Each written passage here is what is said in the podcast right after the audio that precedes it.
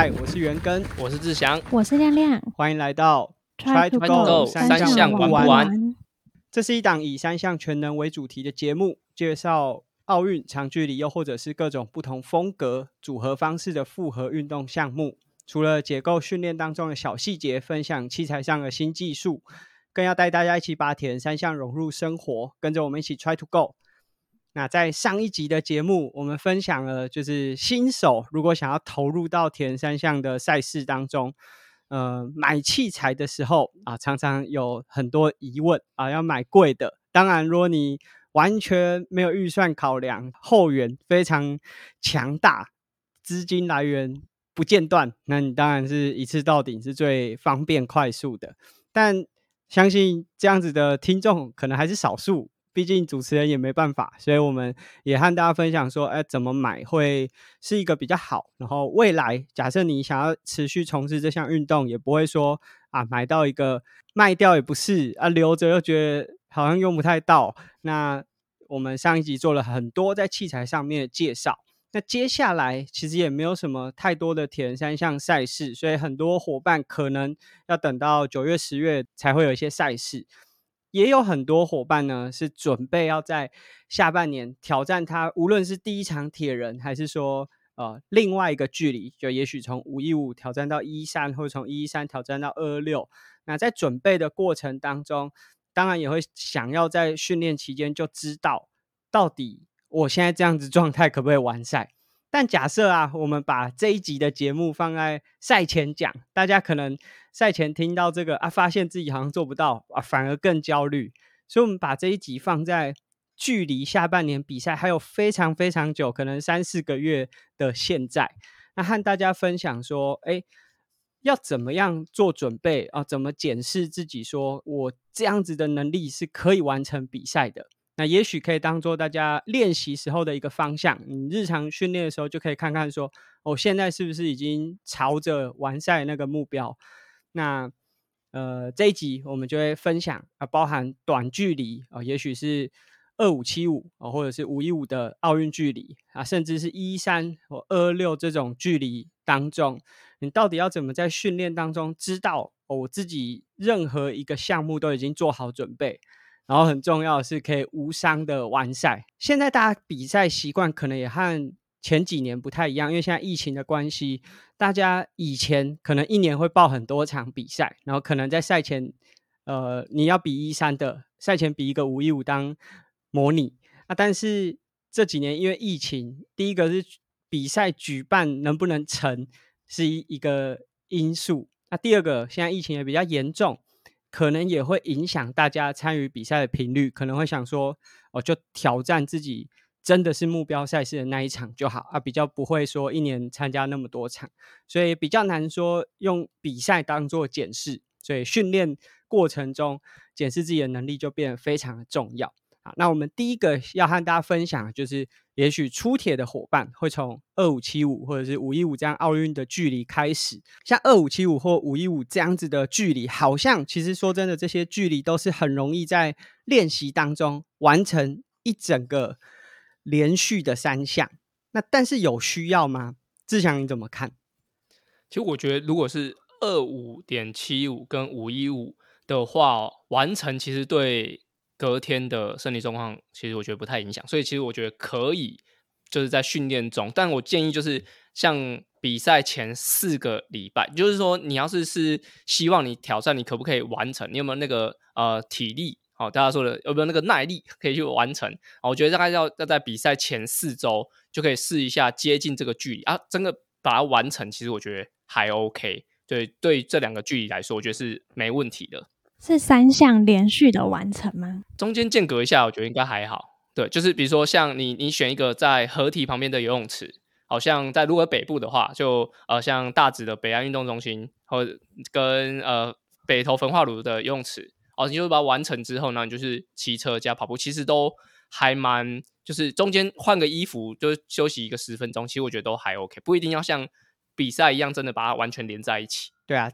我觉得这个可能也是哦，铁人三项之所以大家会很想去参加比赛一个原因啊，就是一般的项目，像我们跑步啊啊，随便要跑二十一公里，也不是太难。当然补给上可能膝带，呃，这可能需要考量一下，但是你都可以自己一个人完成。但铁人要一个人完成三项，然后在一天或者是串联起来，确实有一点难。不过也不是做不到，就像志强刚才讲的，有在北部有一些泳池是靠近河滨啊，所以很容易执行。那其实各地也都有这样子的环境。那我觉得像。二五七五啊，或五一五这样的距离，像二五七五是游泳七百五，骑车二十，跑步五公里，哎，这听起来都还蛮 OK 的。就是要一次把它做完，然后当做是模拟，我觉得基本上没有太大的问题。所以以短距离的赛事来说，哎，确实好像可以。就假设你真的是要准备这样子的一个赛事，然后在赛前去做一个模拟。很直接的，你就可以知道说，你比赛的时候到底能不能完成。当然，可能转换流程就是场地上的限制啊，或者是环境因素，你可能没有办法做的这么完整。那中间可能会休息长一点点，但说真的，我觉得影响并不大。呃，我们如果像这样稍微短距离的比赛，是你可以在训练当中就把它做一个完整串联。但假设一般的铁人朋友，他可能家中。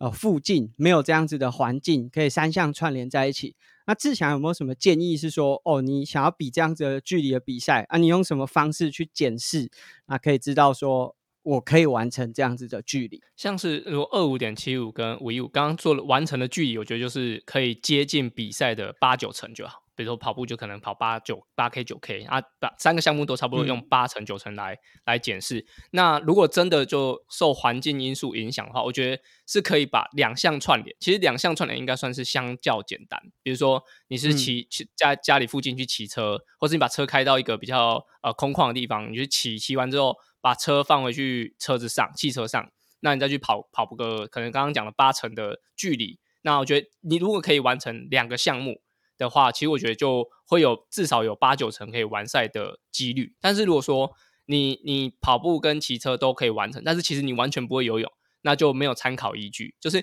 你在三个项目你可以 个别完成，但是你可以呃在可能同一个时间内，你可以完成骑车加游泳，或者说骑车加跑步，或者说游泳加跑步，就是这种混搭的，然后可以完成八成以上的距离。那你没有呃很严重的不适感。那你也吃得下东西，你可以照自己心目中的一些配速去进行。我觉得你要完成比赛，应该就有九成左右的把握。志强刚才讲说，哎，至少你要串联两项。那我觉得这两项其实主要检视的可能会是在路上项目。那这是针对你的体能上有没有足够的能力去完成比赛。我觉得以五一五或者是二五七五这样子比较稍微短一点的距离，我觉得甚至骑车可以做到百分之百，甚至超过一点点。都很合理，就是相对来说，你必须要有这样子的能力去完成单车段。那跑步的话，我甚至觉得不一定要做到八成，说不定五成。就例如说五一五的跑步，你这呃你在日常的练习中，你做完一个四十公里骑程，然后接转换跑，跑五公里。假设你这五公里都可以用跑的跑完，我想比赛的时候应该完赛的几率会很高。但刚刚志强也有讲，就假设。在这三项当中，哎，你路上很 OK，可是你游泳光是下水就会怕，那这当然是会有一个非常大的门槛。所以我觉得游泳其实是可以单独拆出来看的。嗯，到底能不能在一次，无论是啊七百五也好，或者一千五的游泳当中？不管是速度快慢，至少是不会紧张，然后或者是不会需要哦游一游要在泳池中间站起来，然后调整心态，然后才能重重新出发。如果你参加的是二五七五，是七百五十公尺，五一五是一千五百公尺的游泳，就这样子的距离，至少你要是很安心，然后可以很顺畅的游完。那后面两项啊，如果可以串联起来，我觉得单车是可以做到百分之百的距离，再搭配一个可能五成。的跑步距离，其实你只要能跑得起来，我觉得对这样子的距离来说，基本上没有太大的挑战。那我们今天现在在讲的这二五七五和五一五，接下来亮亮在下半年应该也是会参加五一五的赛事。以目前来说，你有什么样的准备？就是在这个三个项，呃，这个对三个游泳、骑车、跑步当中，有帮自己设什么目标吗？或者是你目前有什么疑问吗？嗯，应该说我现在就是会个别练这三项，然后我现在目前都是因为我是参就是要报名参加五一五的，然后我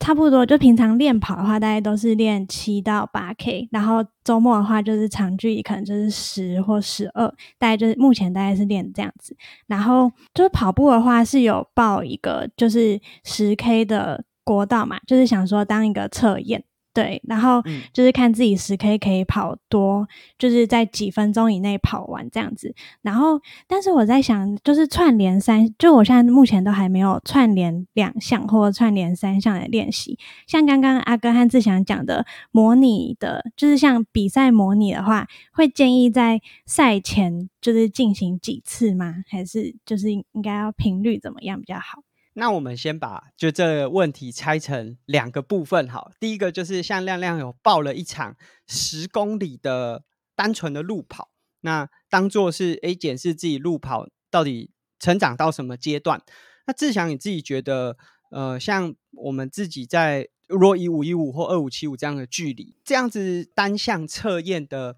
距离有需要做到足量吗？还是说有对整个比赛是有帮助的吗？如果是单纯只有一个项目，像亮亮要准备就是国道马嘛，那十 K 我觉得它比五一五的距离去参加，我觉得是很 OK，因为它只有单一个项目。但是呃，你通常只要检测说你跑这个十 K 会不会超过就是铁人三项的那个跑步时时限就好了。但是我说你单跑一个项目，而且其实路跑赛通常都会比较早出发，那铁人赛事到可能进行两三个小时，你都要晒太阳了。那如果你连路跑赛的那个情况都跑不进，就是时限内的话，就会比较危险。但如果说你可以比那个关门时间，就跑步的关门时间还要快个可能十分钟、十五分钟，我觉得都还算是安全的。但如果说你很接近，差个三分钟，我觉得那真的是需要多一点准备。我觉得报单项的赛事，呃，无论你是报跑步，或者是诶，也许有机会报到自行车的赛事。就单项赛当然可以某种程度去检视个人能力到什么程度，就像你如果跑完一个十 K，你可以知道说哦，你最佳状态。因为说真的，你跑单项的时候，呃，你有足够的时间热身，身体状况也是比较好的。那像跑步在三项当中，它是放在最后一项，通常已经是无论是天气比较热，或是你已经比较疲劳。那包含前面你经过两次项目的转换，其实它的状态，无论是肌肉还是身体的体能状态，都已经跟你单纯跑十 K 是不一样的。所以其实实际的体感，就就我们自己的经验是截然不同的。跑步在经过这么多个项目的挑战之后，身体的状况是不同的。当然，就是如果诶有机会可以先测一个，然后让自己知道说自己能力在哪里，其实也有助于日常训练的时候帮自己安排单项的训练。那第二个，刚刚亮亮提到的问题就是说，诶，目前都还没有进行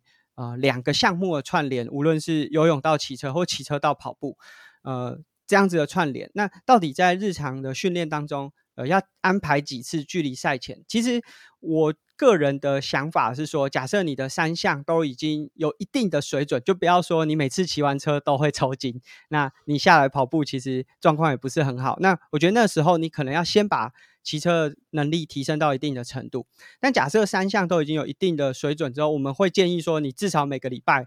都有一次的起跑转换，因为游泳到。后面的项目转换有点困难，就是我们想象从泳池上岸之后，啊，你要换装啊，而且女生可能头发湿湿的又更麻烦，所以，呃，在这三项转换当中，可能后面的路上两项是比较容易转换的。假设你的基础能力已经有一定的水准，我觉得至少每周安排一次。那当然距离不用说，像我们刚才前面讲了，你做完一个四十公里啊，接十十公里、五公里的跑步，也许就是你骑完之后，呃。跑个二十分钟、二十五分钟，去感觉一下你的肌肉在经过一个骑车的负荷之后，啊，那个肌肉的感觉是怎么样？嗯，志强你自己觉得这转换的训练，当然我们先不看呃一些比较精英的选手，如果是出铁的话，他什么时候可以开始介入？就是在训练当中安插两项的，呃，至少两项的转换训练。我觉得如果时间比较充足的话，我觉得六到八周前比赛，六到八周前就可以安插一些转换跑。那转换跑其实也不要感觉太有压力，就是可能骑完两个小时的脚踏车，那可能跑个十分钟、十五分钟，其实都 OK。就是让自己习惯是从坐姿，然后没有冲击的一个状态，然后到站姿，然后脚会有冲击的状态去适应就可以。我觉得呃六到八周稍微做这种呃十到十五分钟，然后可能你到呃比赛前四周的时候，可以稍微加一点点量，可能到二十五分钟、三十分钟都还 OK。但是切记就是不要很靠近比赛的时候还硬要做这种很累的训练。诶，我想要补充一个，刚刚亮亮讲到。呃，要跑单单纯的路跑赛十 K，那我刚刚讲说，呃，你单纯只跑这个十 K 其实没有什么依据。但是我突然想到，就是如果你在前一天，你在前一天其实可以骑个两小时，然后骑车骑两小时，然后跑跑个十五分钟、二十分钟，就是你身体已经累积一点疲劳，然后你隔天还有跑一个十 K 的的比赛的话，其实会很呃，可以模拟那种接近比赛的那种累感。但是如果说你是你的呃比赛的十 K，就是周日的十 K，是为了要呃检测你跑个多快的话，就建议不要这样用。但是如果说你要尝试一下，说你的身体疲劳，那在啊，比如说骑完车的疲劳带到跑步的时候是什么感觉？也许你可以在前一天做一点点长距离的骑车加跑步，哦，短短的跑步可能三 K 五 K，那隔天再跑一个十 K，那种疲劳感是蛮能够模拟你真的比赛中的那种累感。哦，嘿，对对对，这样可以试看。但是我觉得这要给有经验的人来来试试看。就是你可能这样子的模式，你可能在比赛，就是这这个路跑赛前，可能两三周你已经做了，可能骑一个半小时，然后跑十分钟啊，隔天还可以跑一个可能八 K 十 K。那到真的比赛的时候，像国道马的时候，你在比如前前面一天，你可以做一点点骑车加跑步，然后再进行呃国道马的跑的比赛这样。但是这些都必须要先试过，就千万不要哎，刚好听到这一集，然后。呃，我就试一下，说这礼拜要就要这么做，那可能会浪费你的报名费，这样。对啊，这个也许是在大家日常训练可以循序渐进，就跟任何一个训练方式都一样。就是刚才志强讲的，也许是哎，你已经身体都已经做好准备了啊，从骑两个小时，后面接一个，隔天接一个十 K。但是假设你是哎，这是你的初铁，然后你训练经验没那么多，对自己的身体状况不是那么了解啊，也许你前一天骑。一个小时的车，隔天跑个五公里，其实它某种程度也是检视你在呃下肢状况比较疲劳的状况之下，呃跑步的感觉会不会有太大的差异？那像亮亮如果跑完一个十 K，其实也可以把呃这个最佳的成绩呃作为一个比对，也许你未来在做像我们刚才讲的这种两项的转换的时候，当然你不一定第二第二个转换项目会跑。跑足十 K，但是你可以参考说，哎，你能不能用你当初跑十 K 的那个比赛配速去做维持？那我们稍微整理一下，就是在短距离二五七五啊、五一五这样子的距离当中，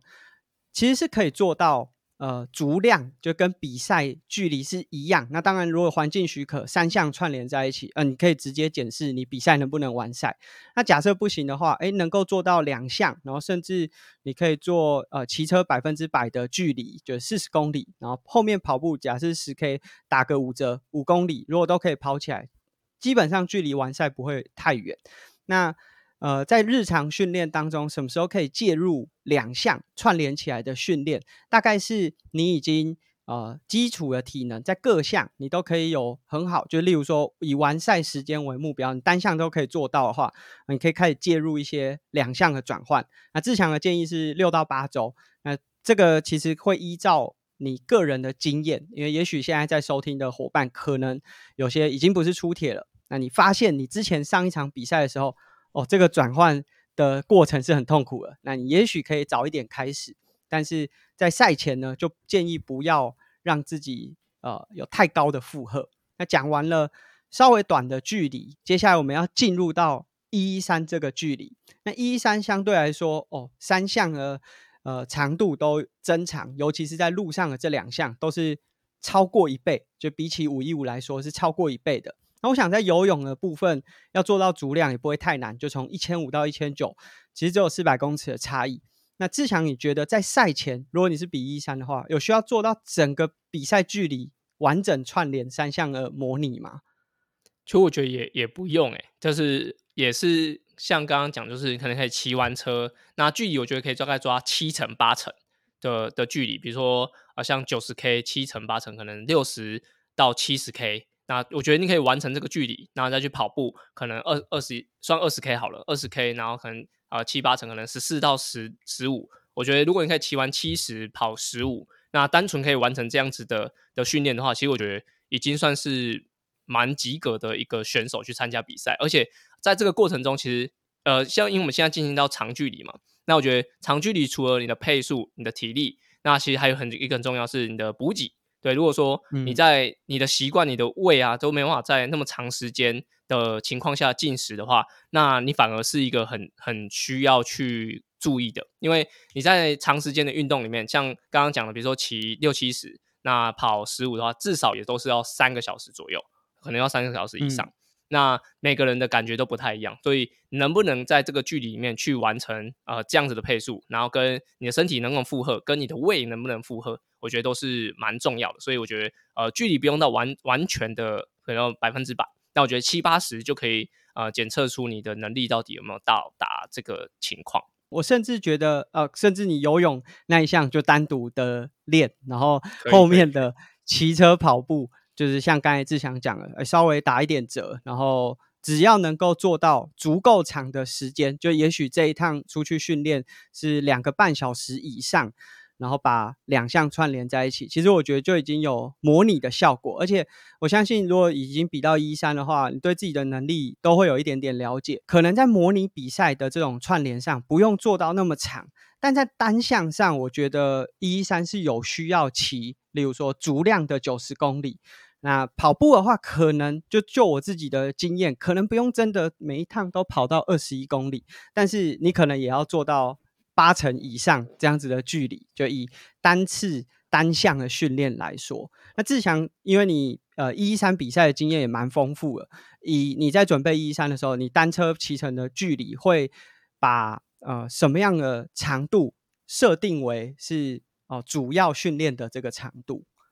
其实我的单车通常都会摆礼拜六嘛，那礼拜六的长距离应该都会骑到一百二十 K 的的状态。其实主要我觉得是就抓一个抓一个值啊。其实应该说，我觉得呃到单到一三的距离蛮就是要看你的就是训练背景。像我其实我会练超过就是大概三十公里，就是比赛的距离的三十公里。但有些人其实骑一百就够了，但我自己是一百二。那就是主要是抓大概四个小时左右，因为还会骑一点上下坡啊，所以去平均掉速度可能时速三十。所以我觉得，呃，单车的话，如果你是一个比较训练有素的，我觉得一百二是一个还不错的距离。再再多上去，可能已经我觉得对身体恢复来说是负担比较大，而且那已经快要变成呃二二六距离的这个准备的距离这样子。在单车上，就假设超过像刚才志强讲的，在一百公里、一百二十公里以上啊，可能强度上你也。比较难聚焦在一三需要的能力了。当然，如果是在冬季，就是如果你有很长的时间可以去准备一场赛事啊，能够多骑，呃，其实也不是缺点啦。那但是在一三的比赛距离就九十公里这样子的时间，它大部分选手骑乘的时间可能在三小时左右的话，你可能会也还是需要一点点强度和速度的。所以，呃，训练。可以超过九十，而且甚至大部分我看一三的选手也都会超过九十，因为借由这个更长一点点的距离去提升自己在单车上面，无论是骑姿上，或者是呃对于骑乘的状态，都是会有比较好的帮助。但在跑步上，我自己在准备一三的时候是很少做到足量的二十一公里。那其实这个原因，就就我自己的认知是，就像刚才志强讲的，在你如果跑一个单项，刚才志强是以五一五十公里为呃参考的范例，随着距离越来越长啊，其实你单纯跑步的感觉跟铁人三项跑步的感觉是完全不一样的。所以你一直练跑步，但是如果你的单车能力其实是偏弱，然后训练时间不够多的话，其实你也很难带着新鲜的脚和新鲜的体能状态去面对最后一项这个跑步。所以。跑步如果在单纯练的时候，可能就是跑十五、十八这样子的里程数啊，会比较多聚焦在单车，或者是也许我们等下会提到，就是两项串联起来的转换跑。那志强你自己在准备一三的单项的时候，会长跑到足量的二十一公里跑步的距离吗？其实我觉得差差不多诶，就是可能会跑到十八、二十左右。然后，其实我觉得那是主要是可能平常训练量就已经接近这个距离。那我觉得，如果是真的是啊，你五一五刚结束，然后要挑战出一一三的话，像阿根讲，他十五到十八的跑步的训练量其实就很足够，因为其实大家都会想要说在赛前把一个 run 把一个距离完全 run 完，但我觉得呃如果时间有限，然后你的身体状况又其实过长的距离会有点反应的话，其实我就觉得呃十十八到十呃十五到十八的距离就就足够。但如果说我觉得这这是又分两种，就是你第一次体验的。跟你已经其实准备很久了，那你要更强的，那我觉得当然是做足那个训练量，跟你身体可会恢复，这是这是最重要。那如果说你只是刚开始体验，那你的时间也不是那么多，你的身体对于长长距离又会有呃很剧烈的反应，比如说你会酸痛个七八天，好的，穿七八天好像太多，哦，可能呃三四天，那都没办法好好的过生活的话，那我觉得就不一定要足量，对我觉得这是看每个人的的状态，但是我觉得有十五到十八 K 就蛮足够的。对，所以其实重点跟选手本身的经验可能也有关系。那我我们今天主题可能会比较设定在哦，假设你是第一次挑战这个距离，或者你是出铁的话，那我觉得重点是你每一个项目，单车相对来说是比较容易做足距离的，因为单车比较没有这个对地的冲击，所以即便你啊稍微疲劳了，哎，隔天还是可以再做其他的。低强度的训练，但因为跑步，你只要时间拉长，无论你的速度快慢，对肌肉的损伤啊，对恢复时间的要求都会拉的比较长。所以，对，呃，如果是刚开始要挑战就是相对长距离的赛事的呃选手来说，其实跑步这一项是可以斟酌。那当然，如果你已经经验丰富，呃，你是准备要破 PB 的话，可能。就是会花比较多时间在单项的能力提升上面。那亮亮现在可能还没有要参加一三，但你自己在就是面对就听到像这样子的距离的时候，有没有就是觉得说哇，这样子的距离，光是吃掉其中一项就蛮辛苦的。那到底要怎么在这三项当中去做平衡？嗯，觉得很疯狂诶。但是刚刚听起来觉得好像一三就是有另外一个重要议题，就是要补给嘛，对不对？就是可能补给蛮重要的。就是我现在还有点没办法想象，要这么长距离的话，嗯，就是要怎么练习会比较好？我觉得只要骑车，我觉得在比赛前八周吧。八周你就可以做这样子的很很比赛模式的模拟，但是我觉得距离的部分还是慢慢慢慢拉拉起来。那我觉得简单，如果说你要比较好记的话，当然说这个补给的部分蛮蛮看每个人的的体质啊，然后你的体重那些，还有你的强度。那我觉得最简单的就是你可能可以准备那种威德印，或者说任何呃比较补给品的的的果胶类的。那我觉得就是在整个运动过程中，哦，每四十五分钟可以吃一包。那如果说这四十五分钟在进行了，呃，就是在整个比整个训练的过程中，你四十五分钟可以吃一包，那吃的时候配一点点开水，那都没有什么身体状况的话，其实我觉得你对于长距离的的比赛，我觉得补给部分是不用太呃特别担心的。我觉得如果你正在找适合的补给品，也也许也可以用类似的方式，就是大大概这样子的间隔，然后在每一次的训练，就是假设你有要做这样子稍微长一点。有转换的训练当中，你可以尝试看看。那这是一一三的这个距离，那接下来要到更长二二六。那我想刚刚我们在讲一一三的时候，都已经讲说，哦，可能不需要做到三项完整距离的串联，一次串在一起。那我想二二六一定是更不需要，对吧？志强？对对对对对对。我记得，呃，就是几年前 Young Fordino 来到台湾分享会的时候，就他也有提到说，哦，这个其实真的是。非常不必要，就是在你想要参加一场二六的距离的比赛的时候啊，先做一个二六比赛距离。其实我觉得最大的重点，并不是说呃你做完之后没有办没有什么效果，效果一定是有的，但是疲劳也很多。那可以想象，就是如果铁人是一个需要日复一日把你的呃训练量堆叠起来的运动项目的话，那假设你做完一场二二六，照我们。就是常常听到二六比完要坐月子，那也代表说，假设你在练习当中就已经做到一个模拟距离已经是足量的话，那你接下来一个月可能没没有什么办法训练了。所以二六又比一三还要更长。既然我们一三都不建议的话，那二六当然是不太需要做到这样完整距离的串联。但呃，在训练上面，刚刚我们有讲说，诶，也许你九十公里的骑车，呃，是可以做足，甚至超量。那当然，一千九百公尺的游泳，一定是大部分的铁人单次的训练都会超过，甚至五一五的选手都超过这个一三的游泳距离。但是在跑，呃，在跑这个二二六的比赛的时候，他的骑车一百八，跑步四十二，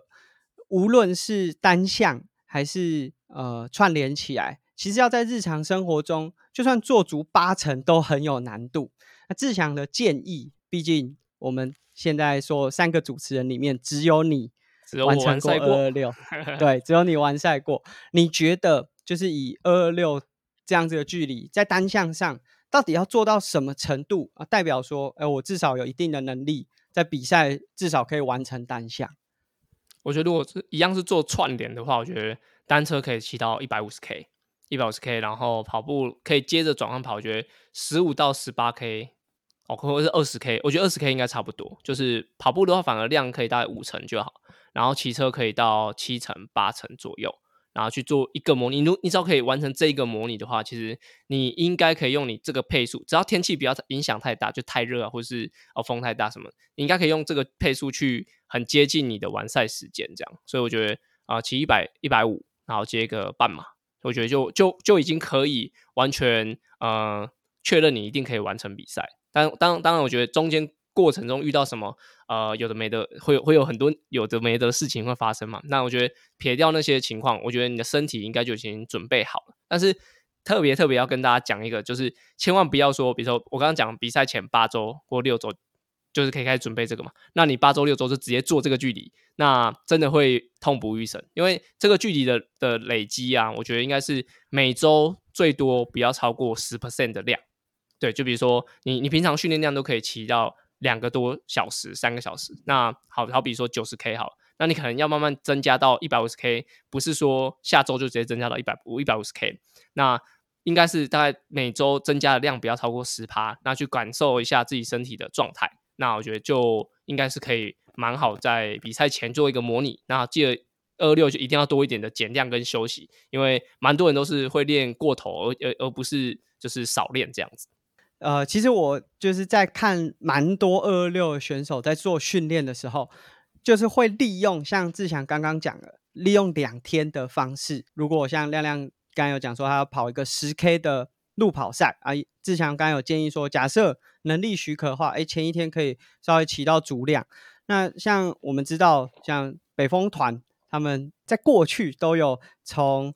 台北骑到高雄，隔天再跑高雄马这样子的，对对对，一个训练的方式。当然，这想必就是像北风团今年大部分的选手都去了，拿到了 Kona 资格。那他们今年也用了其他的路线去做了这样子的模拟。其实以二六来说，这个每天持续的训练就越来越不会单纯只看。当天的课表就不会只看说哦，我一天能够吃下怎么样的课表，它的累积还有疲劳的适应是非常重要的。其实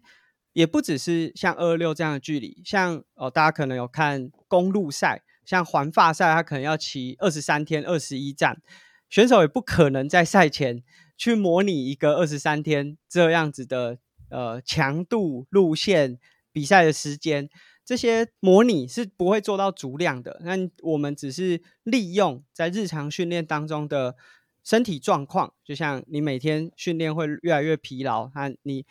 控制好自己的强度，控制好自己身体疲劳的状态，那去模拟。那像志强你自己在准备二二六的那段期间的话，你有没有觉得哪一个时间点是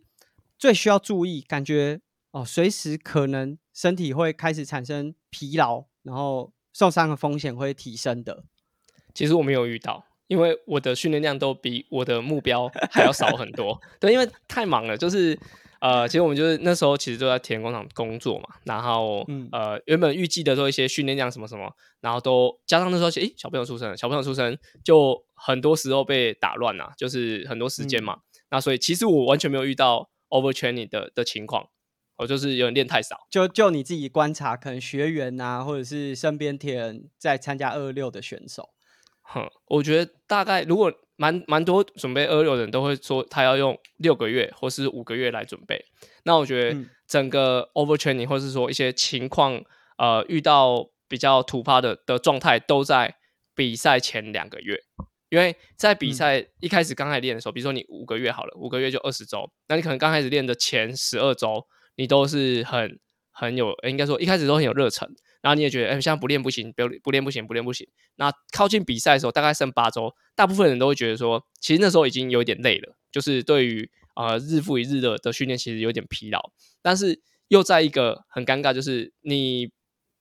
不练，又会比赛又又又很靠近了。那那时候休息你又不敢休，所以就变成说，很多人会一直，比如说一个礼拜会有一天休息日，很多人在可能一开始练的时候就已经有状况，他就一撑撑撑到休息日，然后或是说在减量周，他从训练的时候其实就快不行了，然后就撑撑撑到减量周，所以我觉得比较有一点状况的好发期都大概是比赛前八个礼拜，八个礼拜是蛮常会呃，就是会开始想东想西，那遇到一些奇奇怪怪的状况。那那时候其实大部分人都会吞下来，但吞下来就去了，就是你你就会觉得，对你就是那个时候你应该是要开始沟通，比如说少一点点或者怎么样。那那时候如果有做一个应该说身体压力的泄压的话，那我觉得通常后面都会做做的不错。但如果那个时候没有做一个呃好好的处理你的警讯的话，就会蛮长，就那时候就爆了。这样，这是我我比较常看到的情况。我觉得那个感觉像志强刚才讲说，也许最后八周，那感觉也许也许会像大考，就是你在考试前啊倒倒数一百天啊，可能还都哎蛮有热情的，但到某个时间点，你会好希望那个比赛呃考试赶快到，可是又好怕考试到的时候你准准备的是不够的，就是心态上好像是这样。那另外一个就是志强有讲说，哦，有些人就是硬盯就过去了。但是我觉得，就是在距离比赛比较远的时候，你应该要尽量的 follow 课表。那我们有看过蛮多的案例，就是他距离比赛比较远的时候，呃，会练的比课表还要多。就是他觉得，哦，我现在很有动机，我现在动力很好，体能很好，我应该多练一点。那这时候，哦，就会造成你后段开始往下滑。那我觉得越靠近比赛，你要越倾听自己的声音，就自己内心。无论是体感、大脑，或者是早上起床的那个状态，就是离比赛远的时候，呃，尽量 follow 课表。那越靠近比赛，啊，去感受自己，我现在到底是疲劳的，还是呃很状况很 OK 啊？大部分是疲劳的啊。那既然你的内心告诉你是疲劳的，你应该就稍微把脚步放慢一点点。那这是在准备比赛，那我们稍微做一个一三二六这种长距离赛事的建议，就是。如果你想要检视你到底能不能完赛，是不需要做到比赛足量的距离的。那也许大概呃以骑车来说，就是你可以做以一三来说，大概骑车七乘八乘啊，搭配一个一小时到呃十五公里这样子的跑步，其实就已经可以检视你的能力了。那游泳其实无论是一三还是二六，跟五一五的状态大家都差不多，就在比赛的那个距离，你是可以。顺利完成，然后不用有太多心理压力的，就不用哦。每次要游完一个比赛距离的时候，好像心里是呃会担忧，说我到底能不能游完？就你至少要让自己的游泳到那个程度。那到二二六的话，其实状况就会比较多了，就是可能会呃在训练上会依照你前面的经验去做一些调整，但很重要也是就足量的训练啊，会造成你。后面的恢复需要拉非常长的时间，所以这些东西是在长距离的时候，你不需要做到完整的距离，但是你要开始比较聪明啊，甚至利用两天甚至三天以上的时间啊，去检视自己的训练成果。那很重要的是，其实无论大家接下来要比的是五一五一三二二六，重点都是无伤无痛嘛。那其实我们在做专项训练之前。应该要先确保自己的身体有足够的素质去支撑这个训练和竞赛。我想这个应该很能够理解。就假设你的下肢肌力或者是上肢啊都没有足够的力量去支撑你的训练或是比赛这样子距离的负荷的话，那你也许就是可以完成一场，但也许这就是你的最后一场。那其实现在就是在外面有非常多不同的。派别就不同的门派啦，有些是要求说，哎，借由重量训练来辅助，但也有很多选手是从来不做重量训练。我觉得重点都是循序渐进。像我们刚才提供了大家五一五一三二六不同距离啊训练或者是检视的方法，都不代表说你一开始就是你报了一场比赛啊，直接做一个这样子的测验，你是慢慢循序渐进的去完成。那我觉得这是蛮重要的。那在今天这个主题当中，亮亮其实有问了一个问题，就是要怎么样可以让自己快乐的完赛？对，快乐。但是我觉得第一个，我们来先来问问看，亮亮，你觉得怎么样的完赛方式是你觉得是快乐的？我目前。都觉得比赛很好玩，就是我目前都觉得蛮快乐的。但我觉得应该是我没有给自己设一个时，就是没有给自己设一个目标时间。像我现在就是跑步，教练就会要我在跑在几分钟以内，我就变得压力有点压力这样子。但之前都是就是是蛮快乐的啦。因为我们也常常收到，不论是骑车还是跑步，就会有人问说啊，我要怎么练？骑起来可以更轻松，或跑起来可以更轻松。志祥练了那么久，你有什么时候跑起来是很轻松的吗？其实我我我的训练我都觉得蛮蛮开心、蛮轻松的。就是嗯，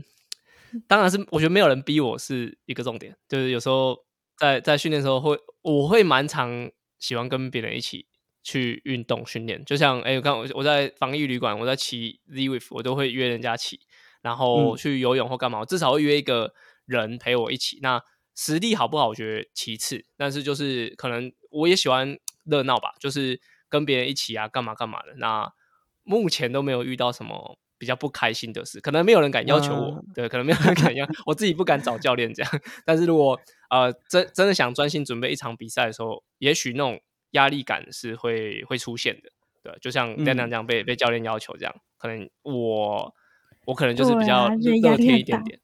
好的，那你 那你要加油，没有办法，因为昨天我有加入志祥的这个约骑啊，对对对对对，我我问个问题，你昨天骑的很很轻松很快乐吗？我我觉得呃，应该说很辛苦，但很快乐。来骑完哇，好开心啊！就是不不论我后后段骑的好或不好，或是累或不累，就是来骑完是开心的。就是你你怎么判断你开不开心？就是你完成之后，你会不会想要再？赶快再约下一次，你要骑车或是你要对对对，就是很快就会想要讲。如果说你真的是比完真的很痛苦，你就不会想要再马上再报名。就像很多比赛，就是你比完赛之后马上可以再直接报名。那如果说你可以马上有那个动念想要报名的话，我觉得就是快乐。或者说亮亮在练习的时候，可能这个这场练完之后，哦好，我下次我要跑得更好，或是我要怎么样的话，我觉得那就是一个很好判断的依据。看来是没有，看来是没有，没有人想赶快练习。没有，没有，没有，有有有。我觉得我最近就越跑越开心。就是之前要练习的时候，我都会压线到，就例如说约五点，我就五点到。然后现在我都会提早一点到，就会觉得哦，好想赶快把事情做完，然后赶快去跑步这样子。但在跑的过程中，就是觉得就是有一点小压力，就之前没有体会过的。因为之前就是可能运动就是自己轻松运动，就会觉得比较开心这样子。我会哎，其实我在骑昨天那个比赛也是啊，就像我如果我不约人家来，其实我我累了，我自己可以放掉，反正也没有人管我快骑第几名。但昨天就是有跟别人一起骑，然后就会啊，还是要盯一下。但是总归那个感觉应该算是 蛮自愿又蛮开心的。对对对，嗯，开心蛮重要的。我觉得这个是耐力运动一个最特别的地方，就是我们要先定义那个快乐是怎么样。因为有些人是觉得说，哦，我跑步的时候可以跟很多人一起聊天呐，然后或者是拍照打卡，那个就是快乐。但我觉得耐力运动的选手，就是无论你是精英的选手还是市民的选手，其实有可能在比赛的过程当中，痛苦的程度是一样的。就是都喘到不能再喘，然后快要把肺吐出来，甚至啊，精英选手可能忍受痛苦的能力比大部分的选手都还要更强，这让他们成为精英。但是假设你的快乐是哦，就跟大家拍拍照，你可能在那个状态，你就会觉得哦，好痛苦哦。但是假设你的快乐是来自于像刚才志强讲了哦，去追求这个运动过后的成就感，或者是哎，我今天训练我跑。假设哦，四百公尺十趟，然后设定秒数哦，我达成的时候的那个状态。嗯，假设你的快乐是来自这里的话，那随着你投入训练的呃越来越多，然后对自己的要求越来越高，那你就会越来越能够从那个过程当中获得快乐。然后，当然这过程当中可能也因为你的成绩越来越进步了嘛，就是因为你的训练很规律，然后达标了，那你的成绩当然也会随之提升。所以我觉得，呃，这种快乐的感觉又跟我们刚才前面讲的，就是可以开心聊天，又是不一样的。那以我们自己来说，比赛每一次都嘛是累到不行。我看就是大部分的人比赛的过程都是面目狰狞的，可是大部分的这些选手都还是很快的，就像志祥讲，马上就参加下一场训练、下一场比赛。所以我想，快乐来源如果是来自于就对于自己更好的那个追求的话，那才是最重要的。我想，我想讲一个时事梗。反正最近不就是呃，应该是今天呐，就是呃五月六号，今天就是大家在在讨论说一场比赛到底要不要关门？不知道阿哥有没有看到？哦，对，大家应该有看到。对，那我觉得这就完全是套用在呃呃，就是快乐这件事情上面。就是呃，比如说我们一群人，我们在呃酒吧喝酒，那我们喝在喝酒这件事情跟大家聊天是很开心的。但我们只是把它移到户外去，去进行呃多一个条件。多一个条件去把它，就像在运动一样，但我们一样是在做喝酒、聊天、开开心心的。那我觉得没什么不对，就是这种方式我觉得没什么。但是如果说我们把亚洲锦标赛的那种等级的赛事，把它变成是呃没有关门，然后大家可以开开心心喝喝啤酒那种感觉，那就不行。就是我自己觉得，像刚刚阿根讲，就是哎开心这件事情跟运动这件事情，那我自己看待这个时事梗，虽然我不知道会不会。节目播出的时候，我们会不会被他延上？好像就是最后，我觉得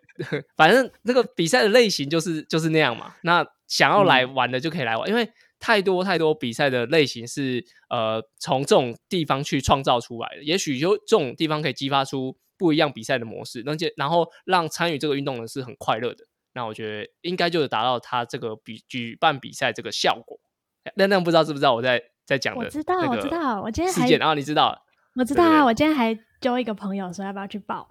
哦，对，就是 对啊，我觉得我觉得看待的的事情担心他游泳被关门，所以他就一直不想跟我来比，因为他就觉得游泳他会被关门，所以我就马上贴给他。嗯，哦，就是这是一个不会关门的比赛。那对对对，其实对，好好以以我这个就是比如说看很多比赛的的人来说，就是大家都玩换一个玩法嘛，那好像也 OK，对对？哎，是不是有点离题了？不会不会，总之大家这个快乐的来源不同。那我们刚才可能从呃认真训练的角度切入了。那当当然一定也有人是诶喜欢这个没有限制，就他可以对对对怎么玩就怎么玩。那当然，我觉得前提还是你一定是先健康，才有办法玩的开心。那呃，每一种方式都有它的好和坏。像刚才亮亮讲了，就是在也许有教练啊，有人在盯你的时候啊，可能会有一点心理压力，但它某种程度也是让你哦达成你设定的那个目标。那假设把门槛放得很宽，大家也可以很开心的运动，但某种程度它也是增加了受伤的风险。就假设哎，你就想说我都很轻松，我都呃没有关门的这个门槛的话，那。是不是也有可能在这个过程当中，就对自己太良善，然后导致你针对比赛的训练准准备是不足的？